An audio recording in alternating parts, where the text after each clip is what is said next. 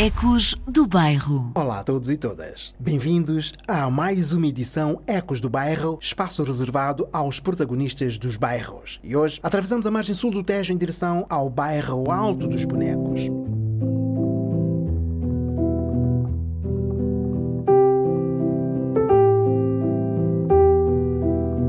Circunscrito à aldeia de Paio Pires, faz fronteira com o casal de Marco, Farinheiras, Seixeira e Alto do Brejo.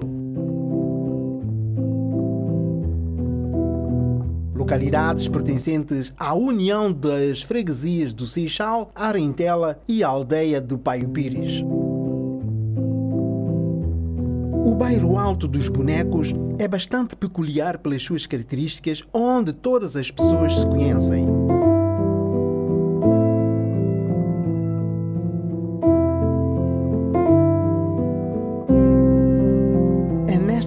Parcela do território da aldeia do Pai Pires, onde José Rui do Rosário morou durante muito tempo com a sua família. O protagonista da semana nasceu na cidade do Mindelo, Cabo Verde, em junho de 1969. Emigrou no início da década de 70 para Portugal, onde fez os estudos e iniciou a sua carreira profissional como locutor de rádio. Nessa altura, era notável a competição entre a Rádio Seixal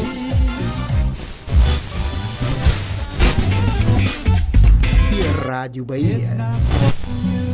Os amigos Zé Rui e Mário Levi vestiam, na altura, a camisola de radialistas locais. Nos anos 90, o nosso protagonista muda de atividade e ingressa nos quadros da autarquia do Seixal. Paralelamente, inicia uma carreira musical com a banda Dixta, que em 18 anos edita cinco trabalhos discográficos em língua portuguesa. Dois amigos que fizeram a caminhada juntos hoje estão separados pela força da circunstância, sendo que o oceano é a culpa da separação e até porque o motivo profissional fala mais alto. Mário Levi encontra-se em Angola e Zé Rui em Portugal. A música une-os. 18 anos, 5 discos, em língua portuguesa, uma só voz. Ecos do Bairro. É a história de uma caminhada construída desde a infância que a juventude consolidou e em adulto revelam-se maturidade entre gargalhadas trocadas lá no alto dos bonecos e que agora é prazeroso partilhar. As minhas saudações com o som que vem das Antilhas e eu sou Celso Soares.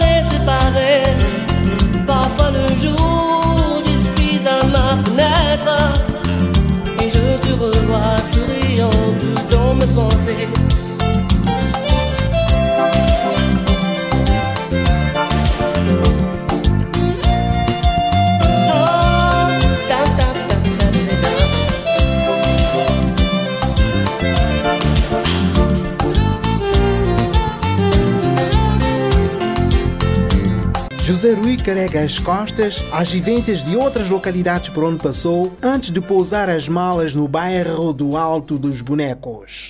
Quer dizer, é assim, o, o Altos Bonecos vem muito mais tarde da história da minha vida, porque eu vou para a margem sul, não vou viver primeiro no Altos Bonecos, vou viver primeiro no Miratejo, ou seja, nós, a nossa família andou assim, tipo, a ir cada vez mais para sul. Começámos uh, por viver no Miratejo, Laranjeiro, ali na, na fronteira. Depois fomos para as Paivas, que fica na Amora, também no Conselho do Seixal, ou seja, eu emigrei, uh, se é assim que se pode dizer, Foi o êxito. Uh, fiz um, um êxito para a margem sul, mas para o Conselho do Seixal.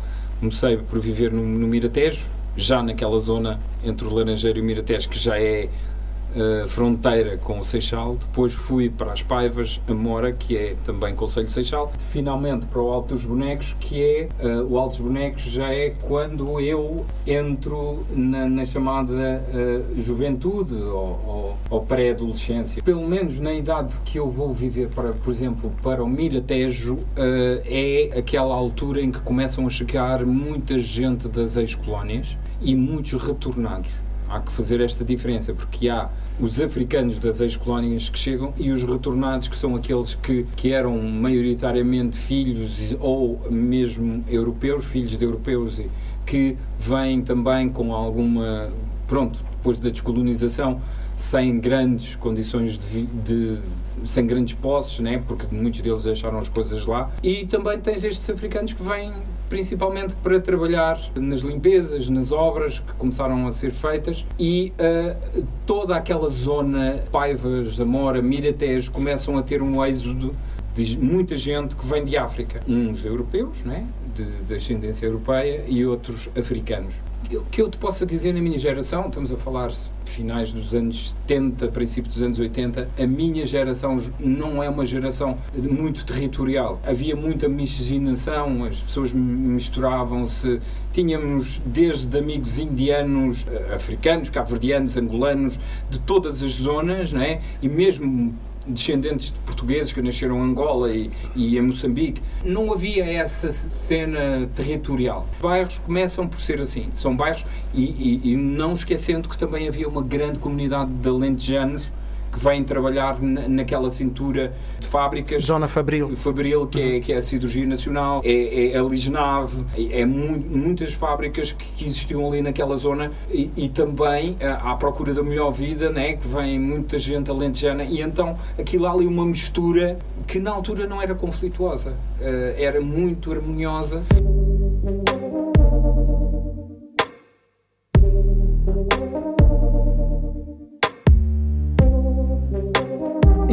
Em cada migrante, uma história com motivo para a vida, pois além de pessoas que vinham a Portugal por motivos de saúde ou mesmo à procura de melhores condições de vida, alguns ainda vinham à procura de uma parte do laço umbilical, isto é, à procura de pais que tiveram que abandonar as ex-colónias durante o processo da descolonização. No meu caso não foi, né? eu, eu venho antes do 25 de Abril, mas tenho a noção que sim, muita gente veio nessa altura para se reunir com, com uma parte da família tinha chegado antes uh, e muitos depois mandavam vir os familiares. Mas isto para te dizer que não, não, não havia uh, territorial, estas coisas territoriais que vieram a acontecer depois, uh, na altura não, não tínhamos nada disso.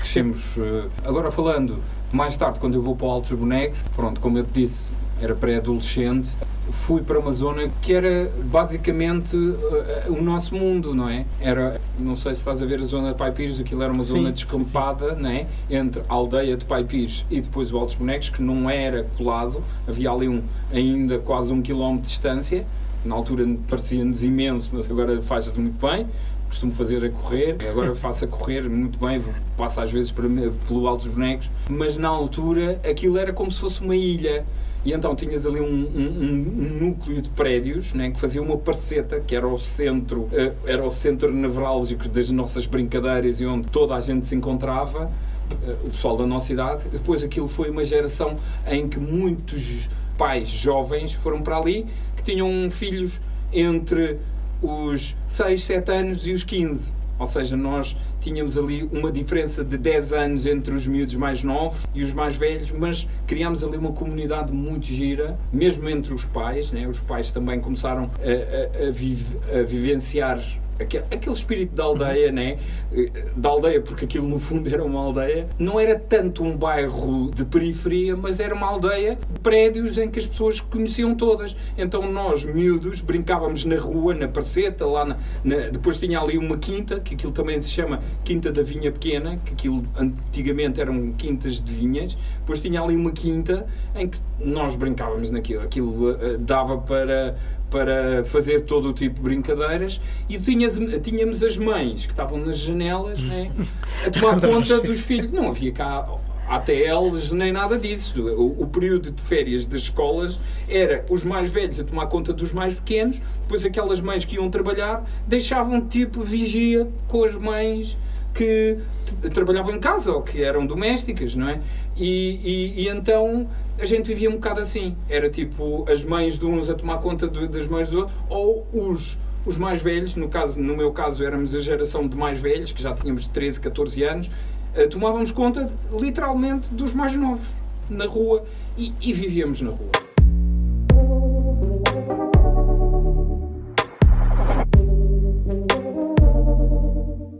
Apesar da inexistência dos ATLs, apesar do pouco tempo que a mãe tinha para cuidar dos filhos, o espírito colaborativo entre os vizinhos e sob o olhar atento dos moradores locais, que reportavam as boas ou as más ações dos filhos, é o princípio do respeito da educação que prevalecia. Até porque, naquela altura, o ambiente multicultural e intercultural já fazia parte do convívio local. Eu lembro-me, as escolas não eram perto e quase todos nós tínhamos que, que, apanhar transportes para ir para a escola. Não havia ali escolas perto. E mesmo as escolas primárias do, dos miúdos mais novos, já tinhas que fazer eh, um caminho a pé. E todos eles se juntavam, eh, mesmo nós que apanhávamos transportes para ir para a Amora ou para o Seixal, juntávamos uma hora para apanhar o autocarro todos juntos e eles e os mais novos também se juntavam para ir para a primária no Casal de Marco ou em Pai Pires, ou seja, uh, havia ali.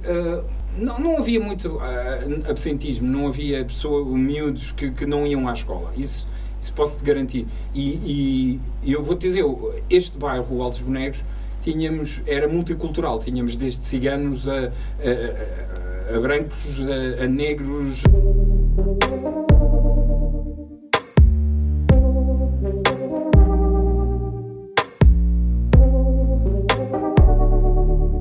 uh, pelo que me percebo, não havia assim grande margem de uh, desvio de uma criança. Não havia. E, e digo-te uma coisa: nós, eh, eu lembro-me, as escolas não eram perto e quase todos nós tínhamos que, que, apanhar transportes para ir para a escola. Não havia ali escolas perto. E mesmo as escolas primárias do, dos miúdos mais novos uh, eram, eram ainda, tinhas que fazer um caminho a pé. Uh, e todos eles se juntavam, mesmo nós que apanhávamos transportes para ir para a Amora ou para o Seixal, juntávamos uma hora para apanhar o autocarro todos juntos e eles e os mais novos também se juntavam para ir para a primária no Casal de Marco ou em Pai Pires. Ou seja, uh, havia ali.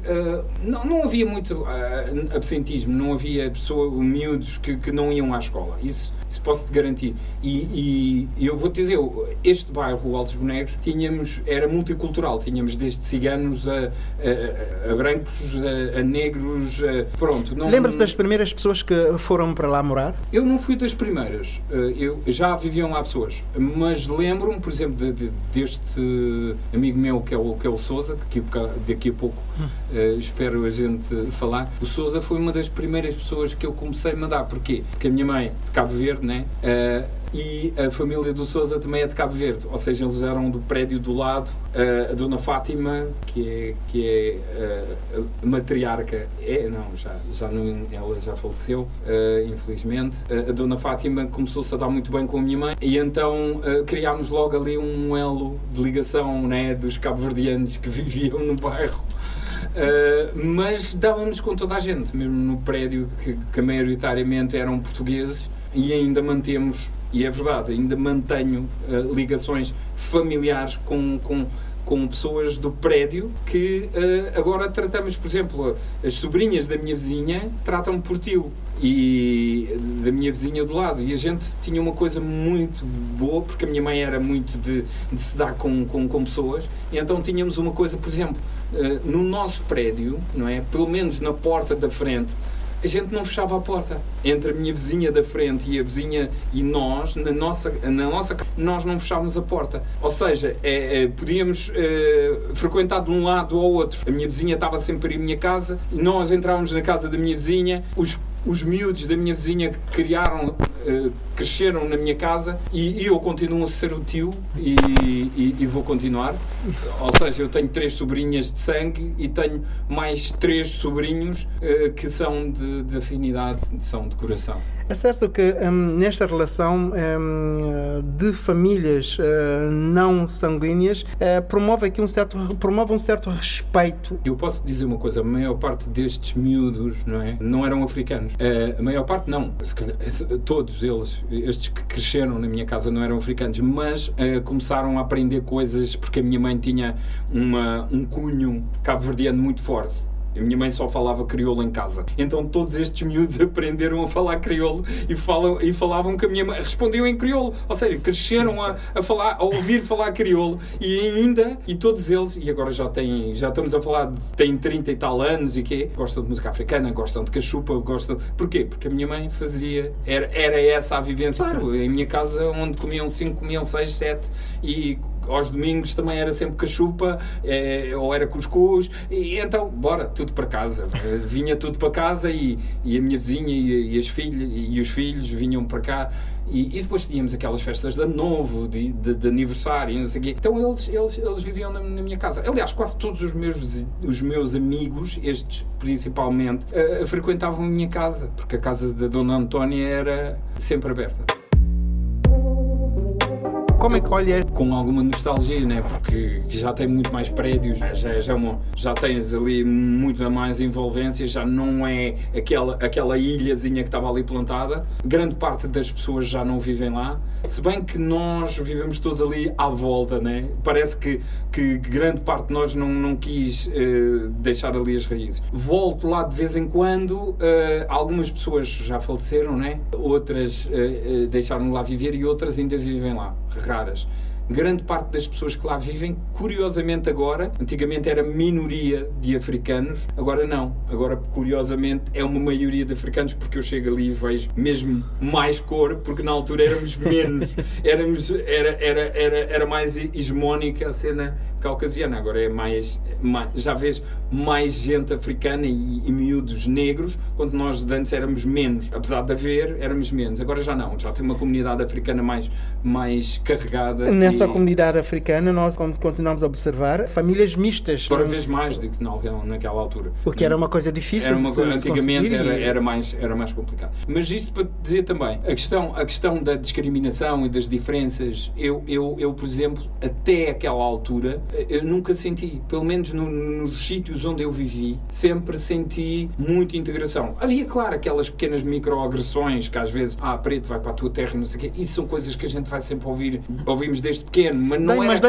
dá, também importância a esse tipo de, de, de discurso? Se eu dou importância, não, eu vou-te dizer, eu sou um ativista atualmente. Eu, durante a minha vida, houve algum tempo que eu, que eu vivia em negação, que havia um problema. Exatamente porquê? Porque tenho todo um historial de integração e um historial de, de, de convivência eh, de tu para tu e de, de, como igual para aquelas pessoas que eu, que eu sempre me dei. Mais tarde, sim, comecei a, a reparar e a ter a noção destas microagressões que, que foram também moldando a minha forma de estar, mesmo às vezes inconscientemente. Uma coisa que eu estava a falar há pouco com, com, com a minha primeira é isso, que há, que há certas agressões que a gente não dá importância e mais tarde a gente tem a noção que elas uh, estão cá e que, que temos de desconstruir e mexem connosco e que nos, uh, que nos fazem ser reativos muitas vezes. Como é que reage a um discurso dessa natureza? Atualmente tenho duas formas. Ou tento desconstruir esse discurso na base do diálogo, né? tentando mostrar que se calhar provavelmente a pessoa não tem conhecimentos que, que a levem a perceber que o racismo é sem dúvida uma construção, ou então, pura e simplesmente, não, não comunico e digo é, é impossível estar a debater com uma pessoa que, que tem uma visão tão distorcida da história que, que a leva a estar aqui com, com discurso de superioridade quando isso já é, já é há, do, há 200 anos que isto já está fora de, do que é aceitável.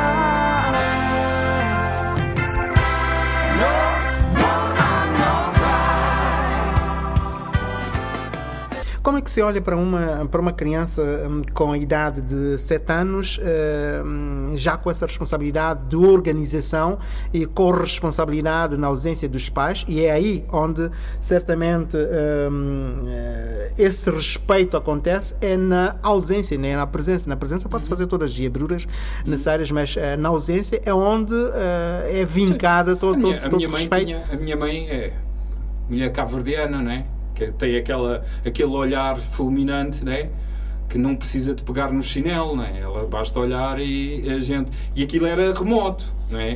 O controle dela era remoto. E na altura não tinhas telemóveis nem nada, nem telefone nós tínhamos. Ou seja, ela saía de manhã e a gente ficava à nossa, à nossa liberdade. Mas não havia liberdade. Aquilo, aquilo havia ali um controle, um controle Mental. mental tão forte que a gente estava sempre dentro da, da, da bolha. E onde Não- é que ficavam os amigos do bairro? Os amigos ficavam, exatamente porque as mães do, do- do- dos nossos amigos também nos controlavam, né? Elas também estavam lá para nos controlar. E, e nós também controlávamos os nossos amigos. E havia sempre aquilo da queixinha, né? E não faças que eu vou dizer. Mas às vezes fazíamos as nossas diabruras. E há coisas que, que a minha mãe nunca veio a saber, né? Mas pronto. Como por exemplo, Ah, como, como, por exemplo, ah, ah, eu, eu, eu fui a sítios que a minha mãe nem imaginou. Havia uma fron- fronteira imaginária. Epá, e a gente às vezes.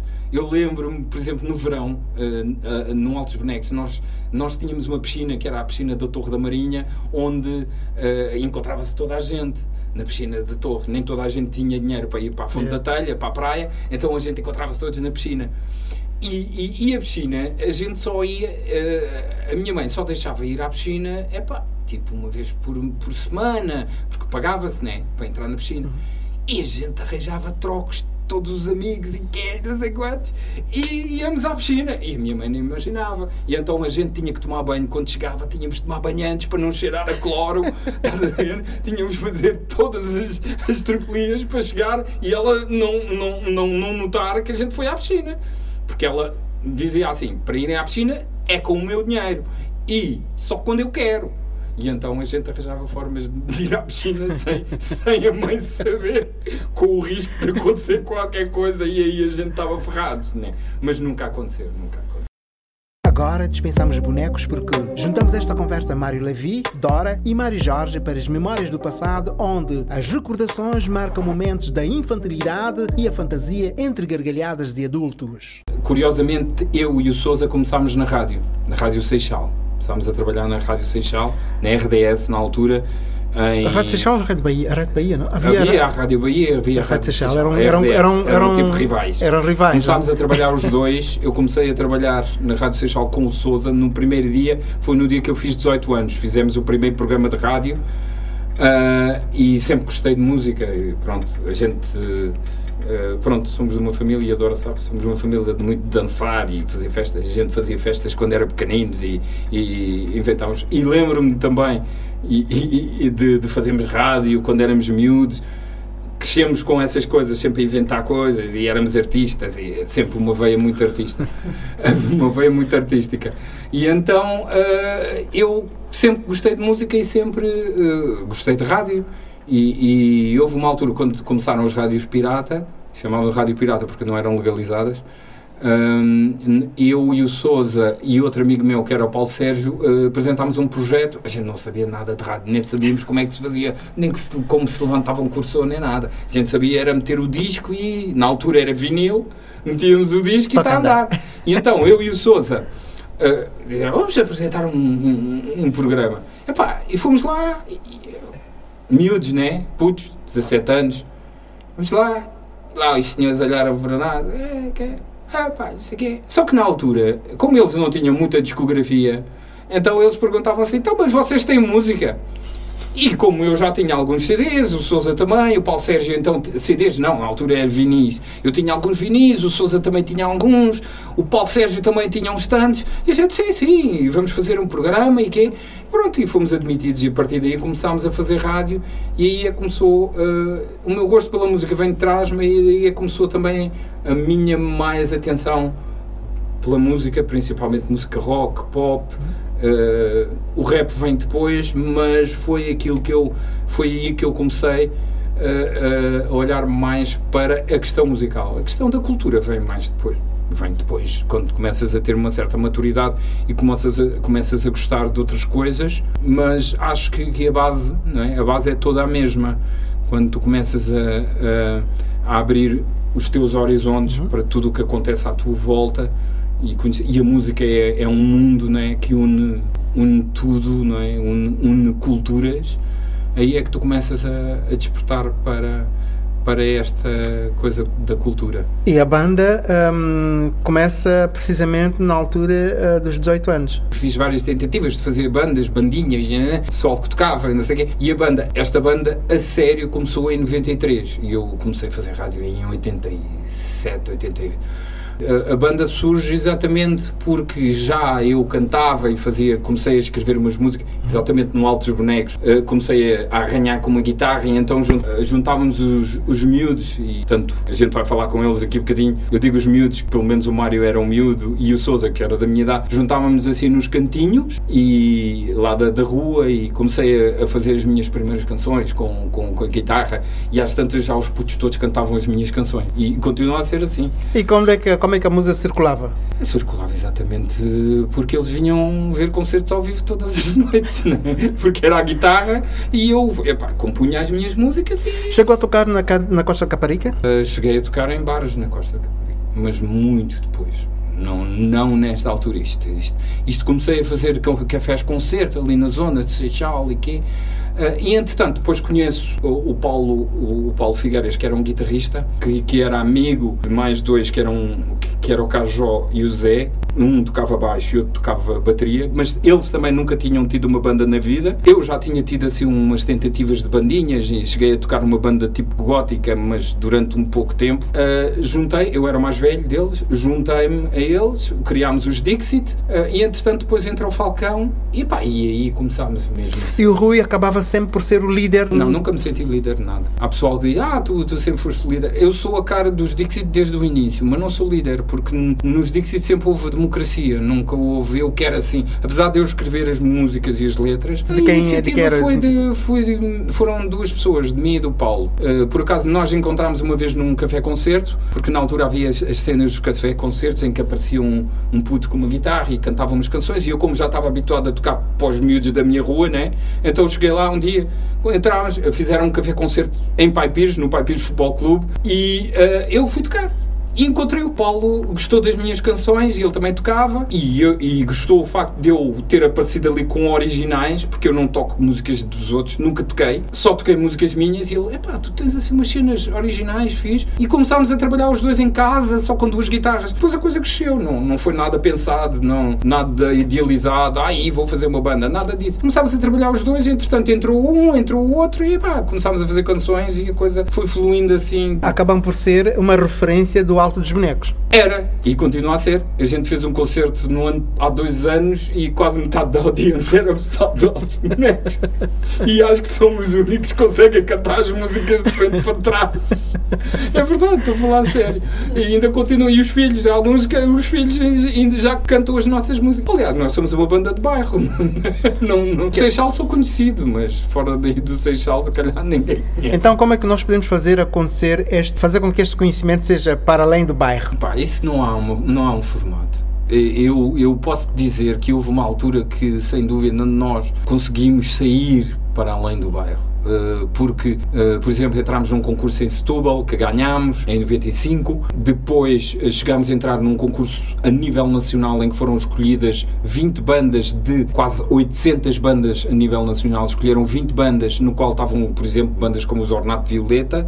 nós fomos escolhidos e fomos a, a, essa final, que foi uma final na, na RTP2. Estamos a falar já aí 97, 98. Acho que nessa altura foi a altura em que nós tivemos um maior hype, mas antes tivemos tipo a passar numa rádio, na altura passava muito música rock, que era a Super FM, em que muita gente depois começou a ouvir as nossas músicas através da Super FM, porque nós fazíamos umas maquetes, uhum. não era, não era uh, nada profissional. Começámos por fazer maquetes e eu tenho a noção que na Margem Sul há muita gente que conhece a nossa banda exatamente por causa da Super FM, uh, por causa também das rádios locais, mas nunca tivemos uma expressividade nacional por aí além. Se bem que tocámos de norte a sul e sempre fomos bem recebidos. Você recentemente criado na Costa da Caparica? Nós nunca, nunca, nunca, tiveram essa... nunca tivemos essa oportunidade porque nós, lá está, somos uma banda que, apesar de não ser demasiado relevante, as pessoas conhecem. E apesar de nunca termos parado, uh, acho que a partir de uma certa altura o facto de nós sempre nos mantermos como, como uma banda independente, não é? Nunca tivemos uma editora por trás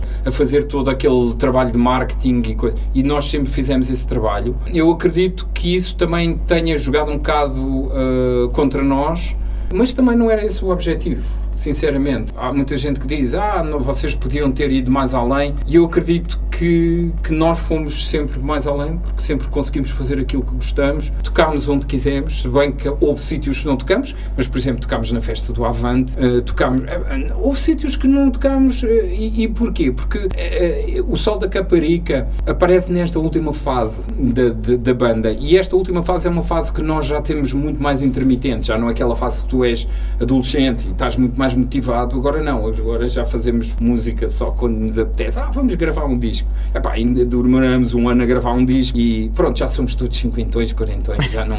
Epá, é para levar mesmo na boa, já não, já não estamos naquela cena de pegar os instrumentos e como fazíamos, tipo, ah, vamos tocar para o Porto e lá vamos todos e meter tudo na carrinha e bem, bem, lá vai tudo e, e dormir em pensões e epá, já não, já não estamos. Então, isto é um motivo para dizer somos os últimos a chegar, os primeiros a ouvir a sua música. Ok, obrigado.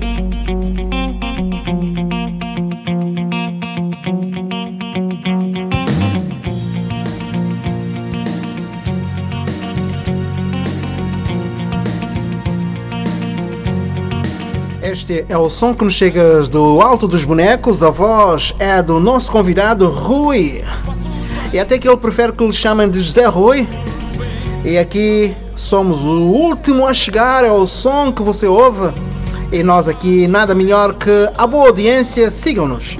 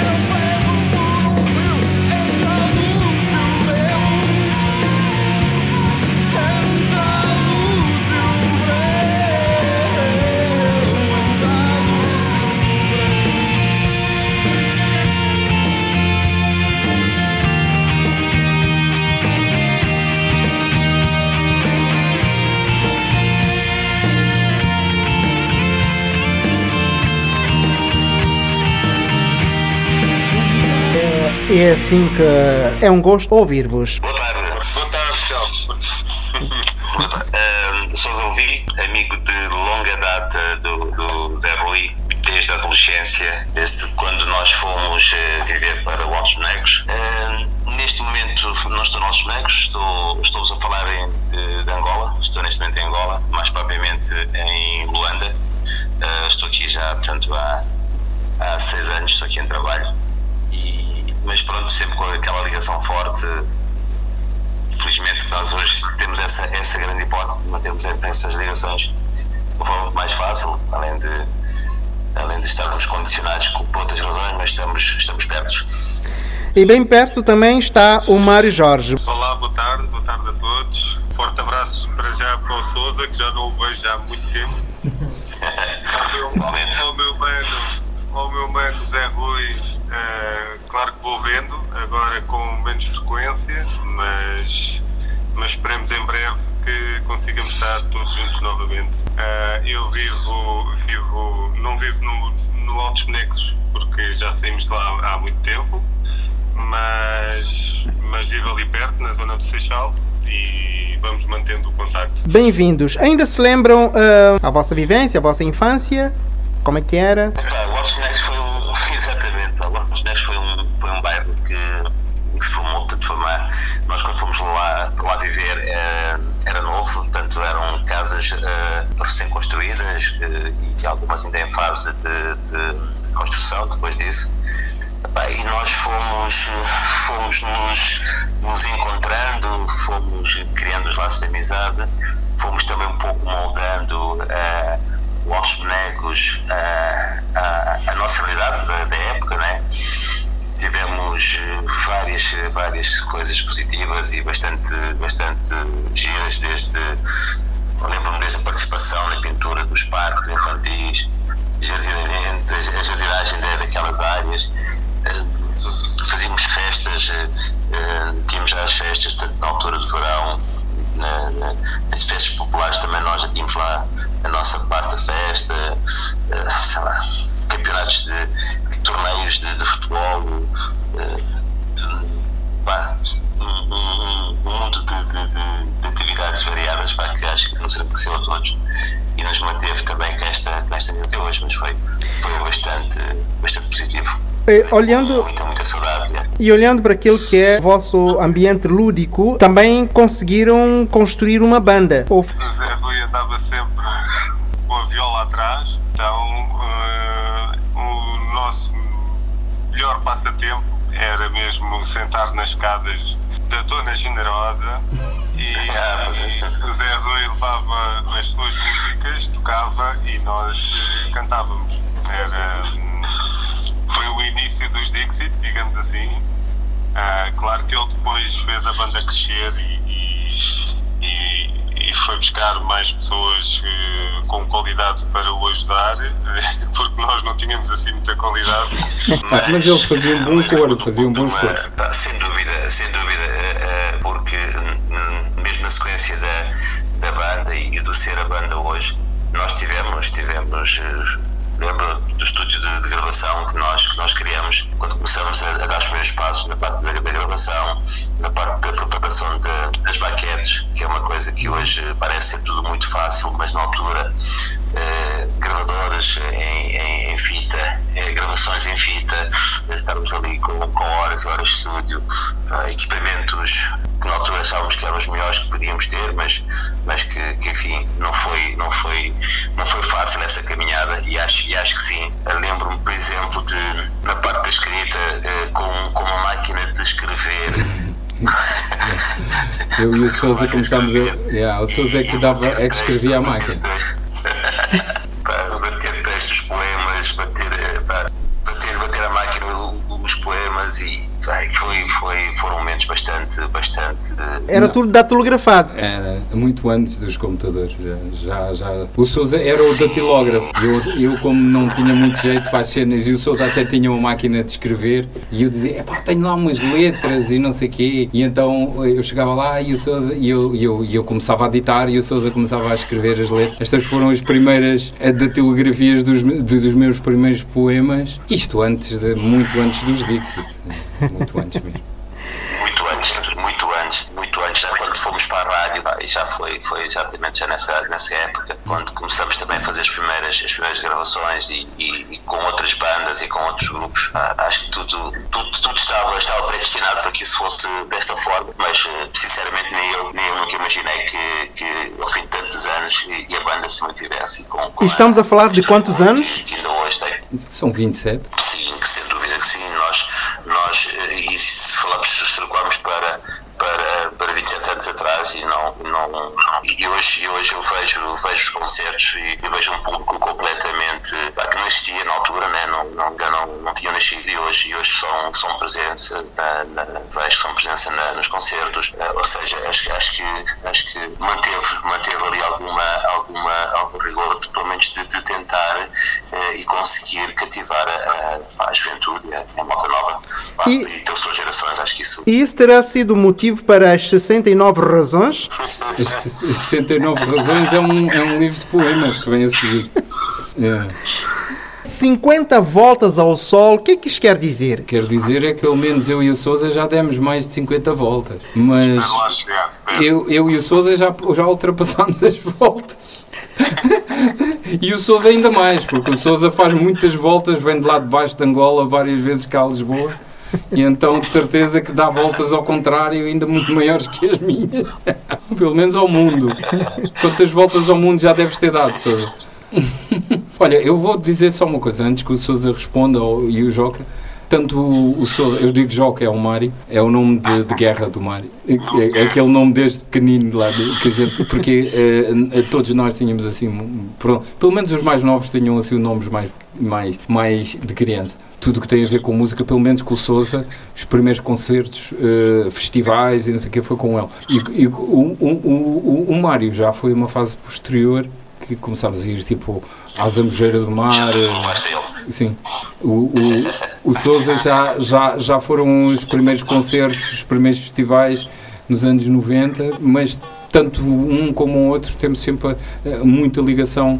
eh, ir a, a concertos de música, a música teve sempre, eh, eh, sempre nos uniu a nós. E por falar de união, vou aproximar aqui uma terceira pessoa a essa conversa eh, e espero que E ela, e ela ehm, não, torne, não torne-se tanta quanto ah, não diria ah, não vão surgir aqui perguntas incómodas não se preocupem tá bem? Eh, vão surgir sim ehm, eh, algum ar de alívio até para todos vós e eu também porque estamos aqui vozes masculinas e ajuda-nos um pouco a sentirmos mais leves. Bem-vinda aqui a esse espaço de conversa é uma voz que espero ahm, ser do vosso agrado e queiram se identificar. Se faz favor, aproxime-se do microfone. E eu sou a Dora, prima de coração. criação. De coração. Eh, um beijo grande para vocês. Vocês beijinho conheço. E eh, a gente vai. A gente vai bem lá atrás e e está a ser um momento maravilhoso vir-vos a falar destes, deste, deste tempo de criação e depois este amor que ainda existe hoje. Eu estou aqui, estou a sorrir, não estava à espera de entrar na conversa, mas sim, tem sido um prazer vos ouvir e essa união faz. Espero que seja uma ótima mensagem realmente para outras pessoas que estão a, a, a vos ouvir e a ter noção do que é que é verdadeira amizade. So, yeah, yeah, é isso. Dora, hum, lembra-se do, do dia em que percebeu do Rui que havia o dom para música? Well, é como ele disse antes, a gente foi criados no meio de, de termos liberdade para nos expressarmos. Eu acho que isso de ser criativos foi uma, uma liberdade que sempre tivemos desde pequeninos. Por isso foi bom ele relembrar isso, porque eu acho que é isso que fez a, a nossa. you know, o nosso futuro estar sempre ligado à criatividade e trabalhos. A música e a dança, a à gente música, dançava à muito. dança, ao teatro. Fazíamos eh, peças. peças e eh, foram momentos muito bons por causa dessa liberdade. Sim, nada, nada. A gente Nós não- somos uma geração muito, Sim. muito à frente. Aliás, a, a mãe, a mãe da Dora, a minha tia eh, e, a mãe, e a minha mãe eh, foram sempre pessoas muito chegadas e, e nós convivíamos uh, todos. Uh, a Dora tem uma irmã, eu também tenho uma irmã. Vivíamos os quatro, visitávamos sempre muito e, e em casa uh, aquilo era uma festa. É? E, e, as nossas próprias mães também davam asa a isso e então era sempre uma festa. Dora, quantas vezes sentiu-se incomodada de cozinhar para os rapazes que queriam tocar? Vamos dizer nunca, porque eu nunca cozinhei para rapazes. Ela não cozinha, sou eu que cozinho quando me visito. Mas eu posso fazer a limpeza. É, ela, ela limpa. É assim. Mas sou eu o cozinheiro. Eu sou o cozinheiro. Eu serei a pessoa que vai limpar depois. Mas é verdade, é verdade. É, é, esse é um dote que a Dora não, não, não, não, é. não explora. Não, Apesar mas eu limpo. Ela limpa e. aqui, aqui as coisas não estão demarcadas, cozinha e não sei o quê. Não, não, não, não, nas nossas casas nunca houve essa demarcação. Isto, Limpar isto... o pó, lavar não. o chão, isto é trabalho é coletivo. É coletivo, sempre foi. Não é? Sempre foi. Sempre foi. Não, nós não, não Yeah, acho que a criação de, destas duas mulheres que. Ai, então bom estar a relembrar esse, esse tempo. Foi foram duas guerreiras, duas pessoas que o trabalho era coletivo, you know? Sempre. Era nós todos juntos a tentar fazer o melhor para todos. Sim. E sem dúvida, nunca houve essa separação de rapaz, rapariga. Uhum. Uh, sorry, de rapaz, rapariga, e isso faz a diferença. Acho que somos o que somos hoje por causa exatamente desta ligação e desta liberdade e a uhum. e responsabilidade. E esta, esta, esta coisa da cultura africana e da cultura cabo-verdiana, por exemplo, com o Souza também, uh, eu nunca reparei que, que houvesse esta, esta, esta, esta coisa de, os rapazes fazem uma coisa, as raparigas fazem outra. Pelo menos ah, na, na, minha ideia. E mesmo com o Mário, e eu sei que o Mário tem. Eh, nós também criámos na mesma. Na rua. contar-te uma história. Diz. E tu sabes dela perfeitamente, porque. Ah eu vivi a minha vida toda com mulheres. Né? Yeah, é isso que eu ia dizer. Uh, vivi com a minha mãe e com as minhas duas irmãs. E, e, o meu pai era uma pessoa que até dizia assim: Olha lá, estás a limpar a casa de banho porquê? Tens três mulheres em casa e tu é que estás a limpar a casa de banho. E o que é certo é que no nosso, no nosso tempo, digamos, podemos dizer assim, naquele tempo, um, havia entreajuda sempre.